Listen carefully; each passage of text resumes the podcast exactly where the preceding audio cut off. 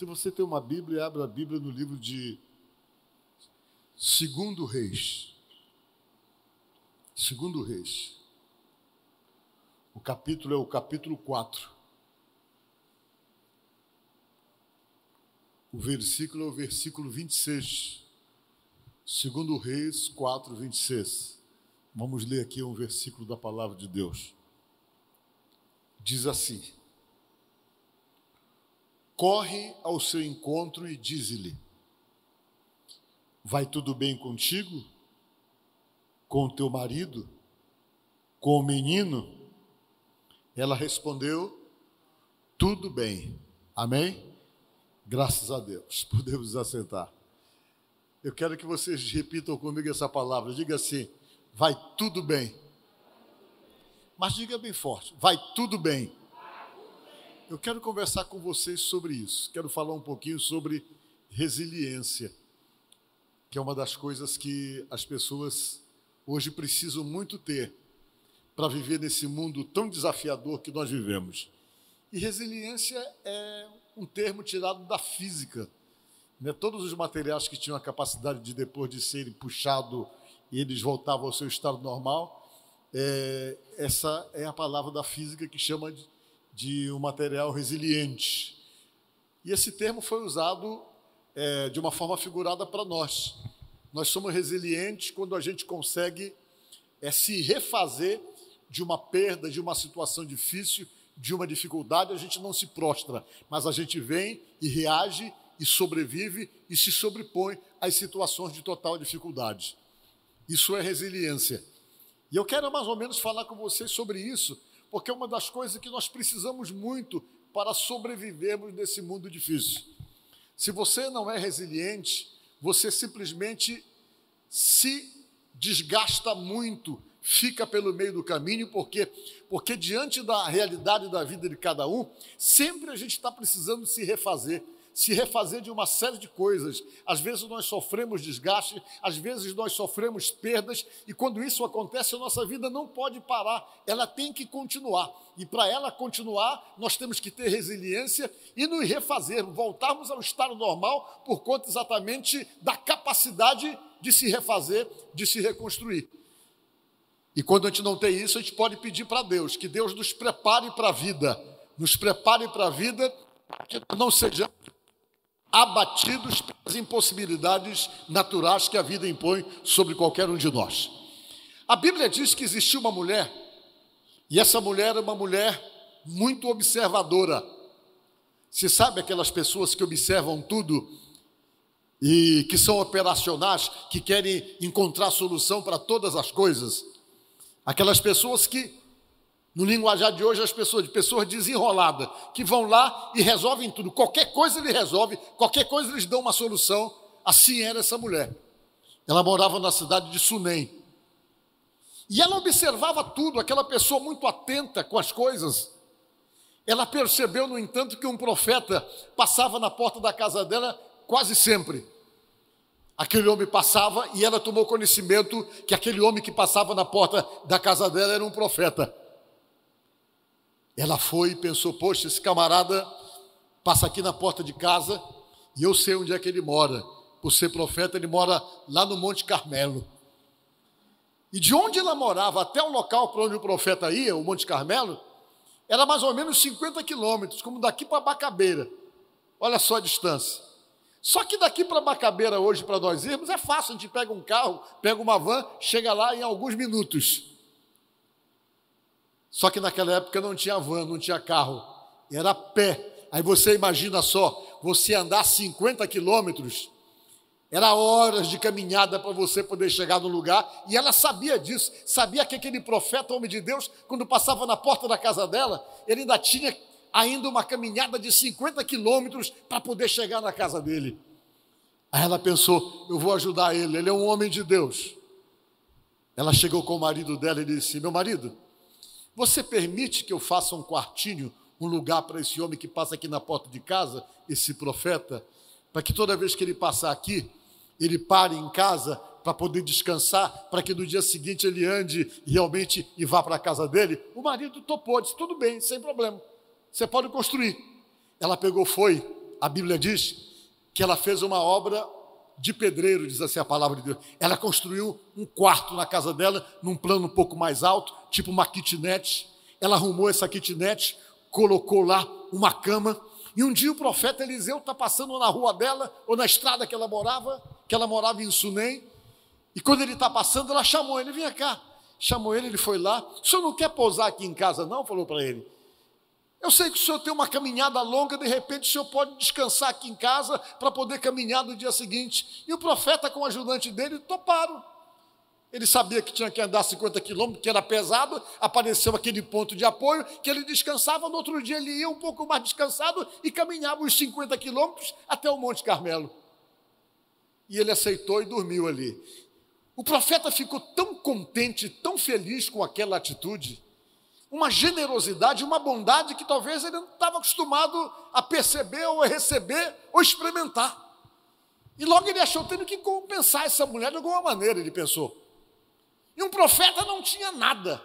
Um profeta só tinha na vida dele o poder de Deus, a capacidade a autoridade para poder abençoar alguém e essa bênção se confirmar, se configurar na vida da pessoa, por quê? Porque eles tinham autoridade para isso, tinha autoridade para abençoar, tinha autoridade até para amaldiçoar. Era a única coisa que eles tinham: o poder de Deus, a ação de Deus agindo na vida deles e a autoridade para fazer coisas em nome de Deus. Mas ele quis dar uma ajuda para a mulher, mandou o garoto que trabalhava com ele, vai lá, pergunta para ela se ela tem algum pedido. Vai lá, veja se ela tem algum pedido.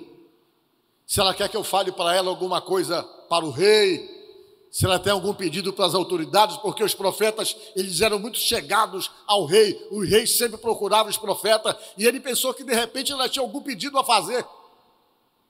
E ela, quando chegou lá, o, o ajudante do profeta juntamente com ela, perguntou. O profeta mandou perguntar se a senhora está precisando de alguma coisa, se a senhora quer que seja falado alguma coisa diante das autoridades sobre alguma necessidade. Ela disse: Não, não, não, eu não quero nada, não.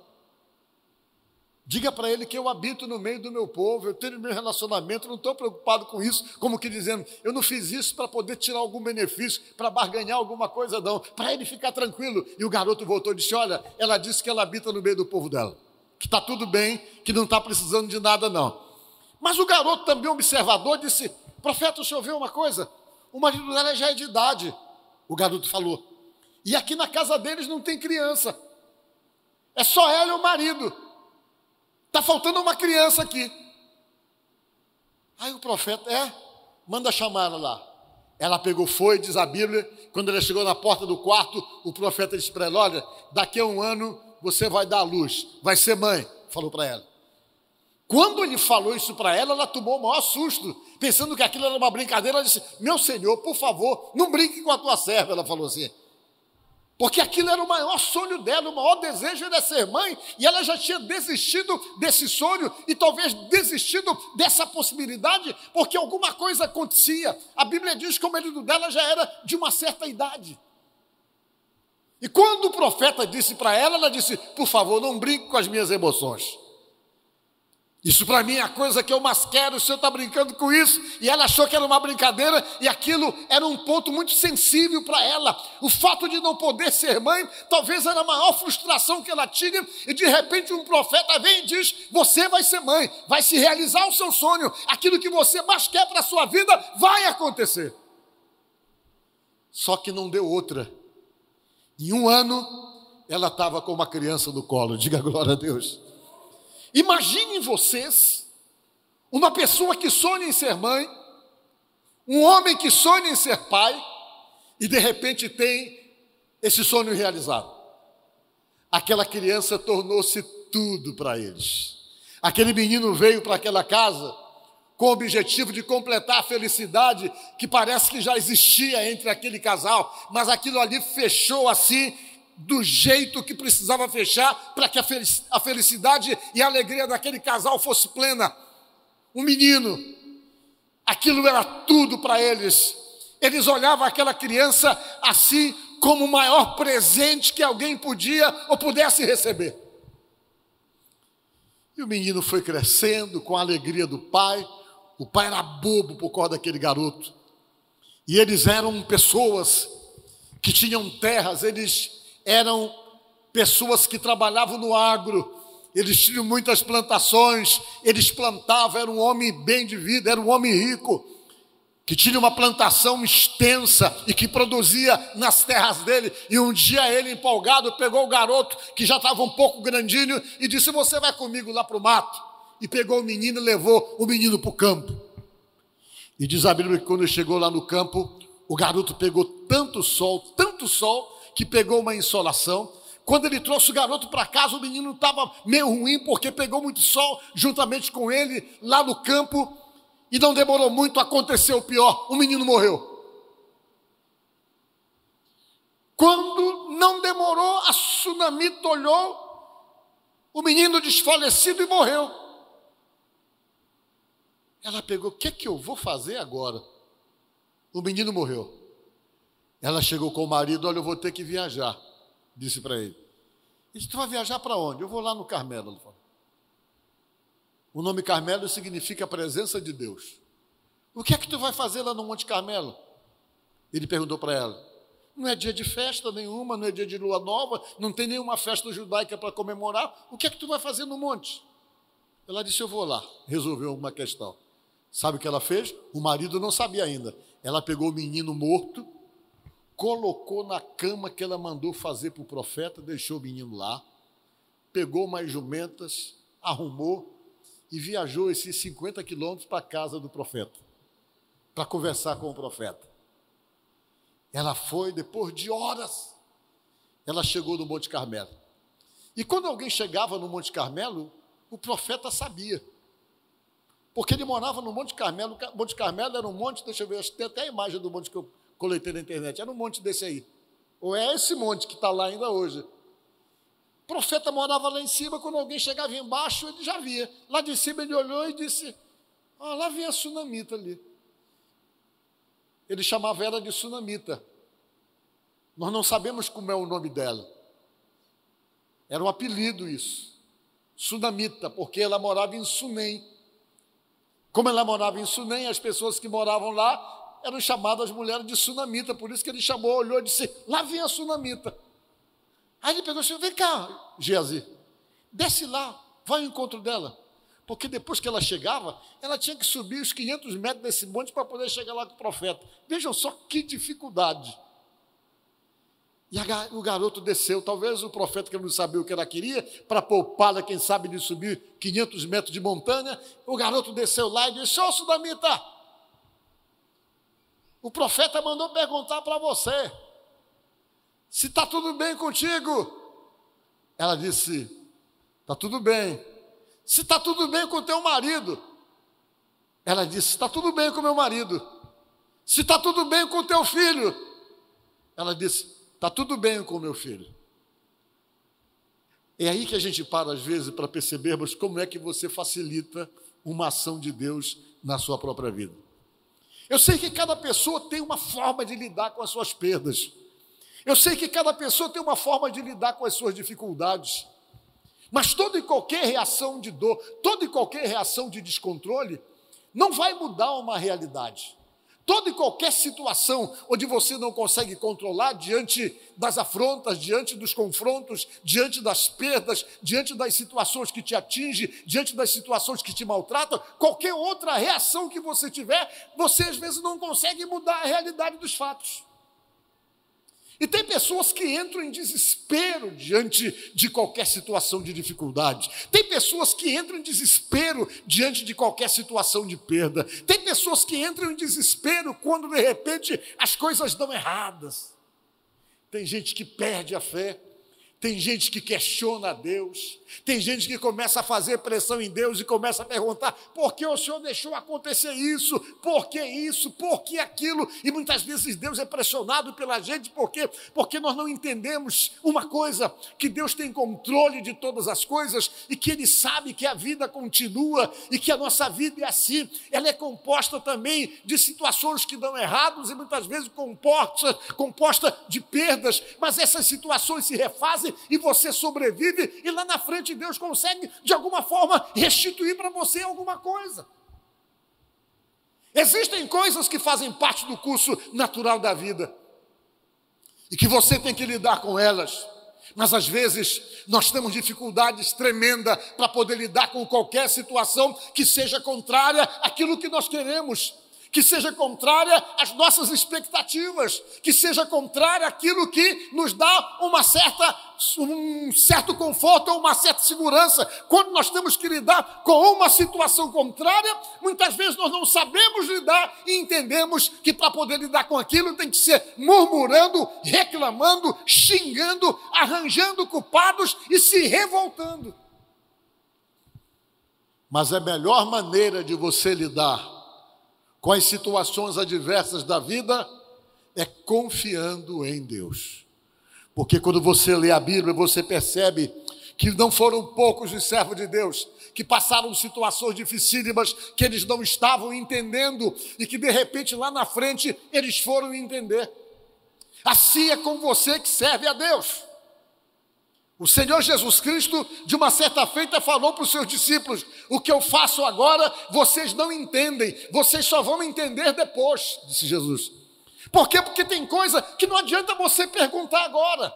Tem coisas que não adianta você querer ter uma resposta no momento, são coisas que você só vai saber depois. E se a sua vida está na mão de Deus, saiba que lá na frente vem a compensação, vem o conserto, vem o agir de Deus para restaurar aquilo que de repente parece uma perda irreparável e irreversível. Às vezes nos falta serenidade numa série de coisas. De repente tudo acontece e todas as coisas que acontecem inevitáveis da vida são suficientes para nos abater, para nos jogar para baixo, para acharmos que tudo está perdido e que alguém está sendo culpado daquilo que não deu certo. Mas não é. Nós temos que aprendermos a mantermos a nossa vida na mão de Deus. Quando você aprende isso, você sobrevive sem desgaste, porque quando você se coloca na mão de Deus, que você aprende a colocar a sua vida na mão de Deus, você desenvolve essa tão chamada resiliência, a capacidade de se refazer, a capacidade de voltar ao normal depois de situações onde você sofreu um estresse violento, onde você sofreu uma carga emocional pesada. Quando você está na mão de Deus, que você confia nele, você sabe que ele vai te refazer. Você passa, você sofre, você chega no seu limite, mas lá na frente, Deus refaz todas as coisas. Deus tenta dizer isso para nós constantemente na Sua palavra. Tem um salmo que diz: pode a tristeza durar até o anoitecer, mas a alegria vem ao amanhecer, tentando dizer para nós o seguinte: que as situações nebulosas, duras, difíceis, cheias de dificuldades na vida daqueles que acreditam em Deus, sempre passa.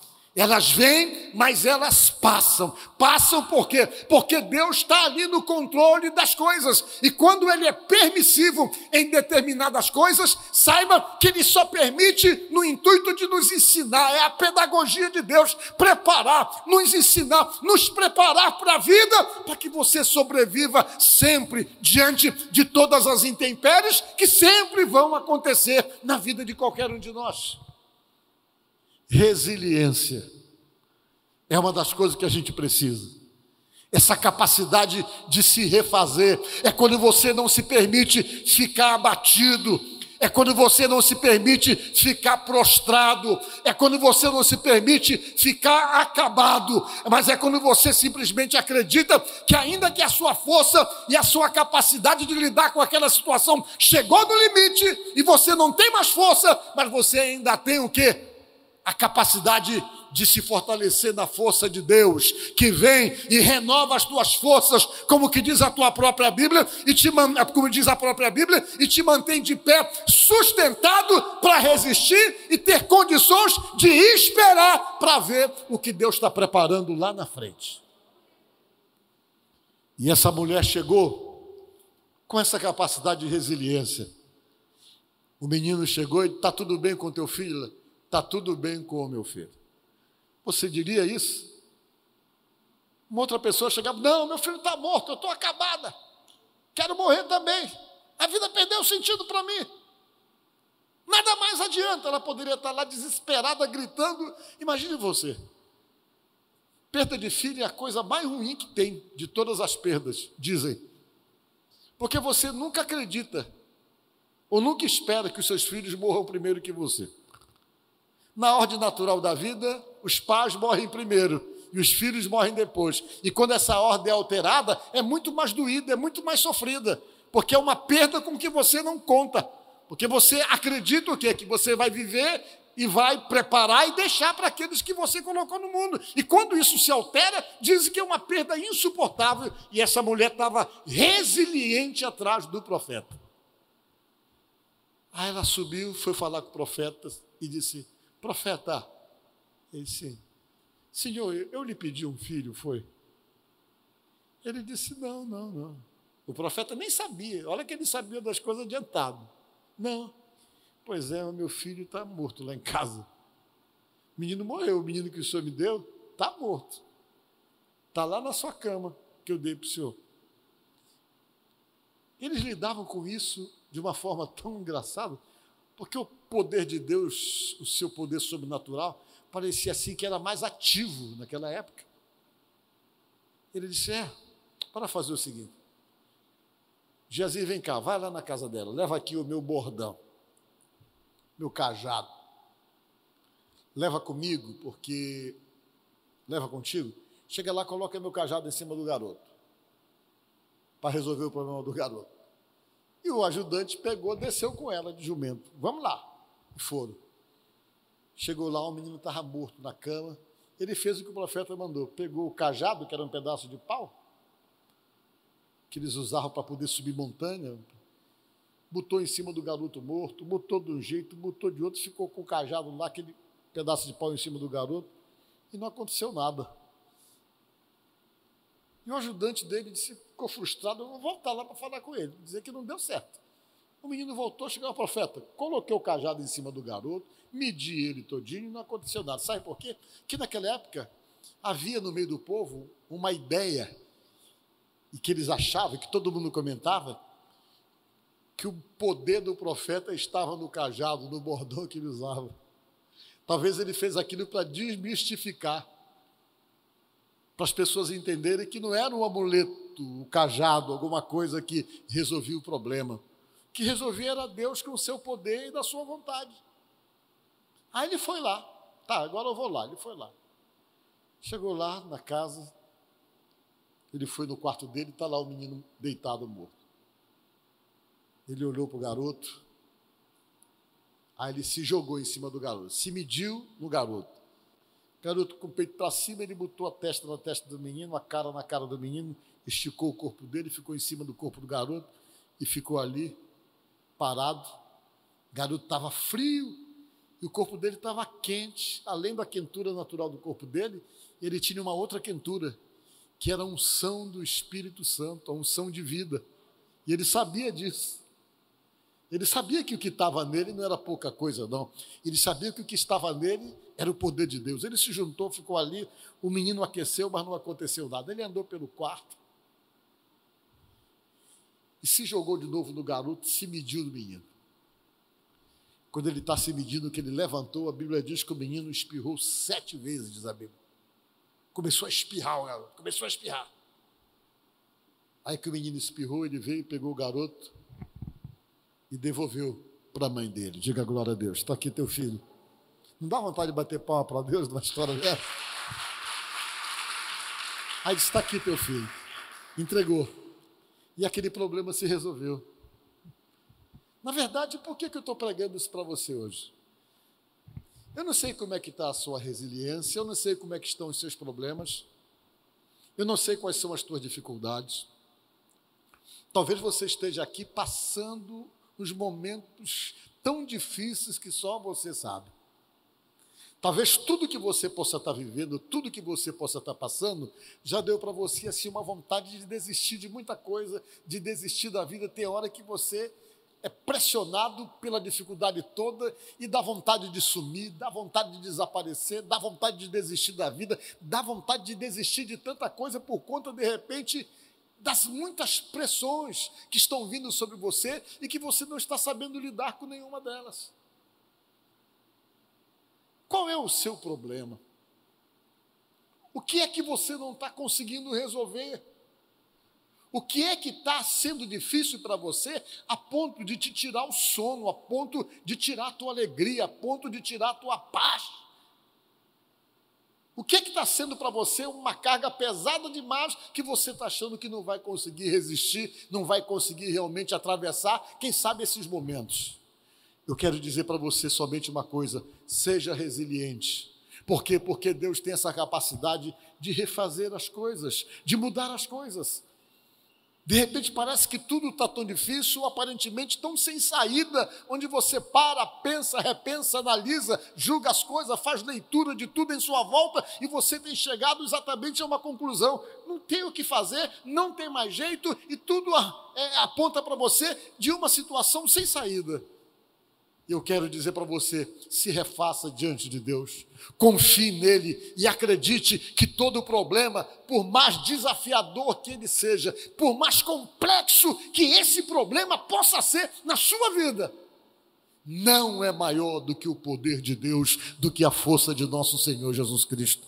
Não é maior. E há momentos em que nós precisamos exatamente isso: confiar nesse poder, confiar nessa ação sobrenatural que emana do nosso Deus, aliado com a nossa fé.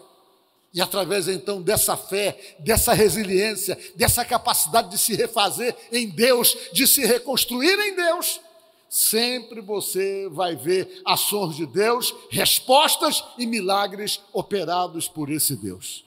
Então, se nesta noite você está vivendo, quem sabe, uma situação não parecida com essa, mas talvez tão difícil, tão complexa, tão complicada e tão desanimadora quanto essa, eu quero que você não reclame, que você não comece simplesmente por causa dessa situação viver reclamando, questionando ou murmurando. E quando pensar no problema, ou quando for questionado sobre o problema, que a sua palavra seja a mesma palavra que a sunamita teve diante de um problema seríssimo que ela estava passando. Quando alguém perguntou para ela, em vez de reclamar, de murmurar, de questionar, de acusar alguém, ela disse somente isso: está tudo bem. E quando você diz está tudo bem, você abre precedente para Deus fazer ficar tudo bem. Que Deus abençoe você e ajude você desta tarde no nome de Jesus. Amém?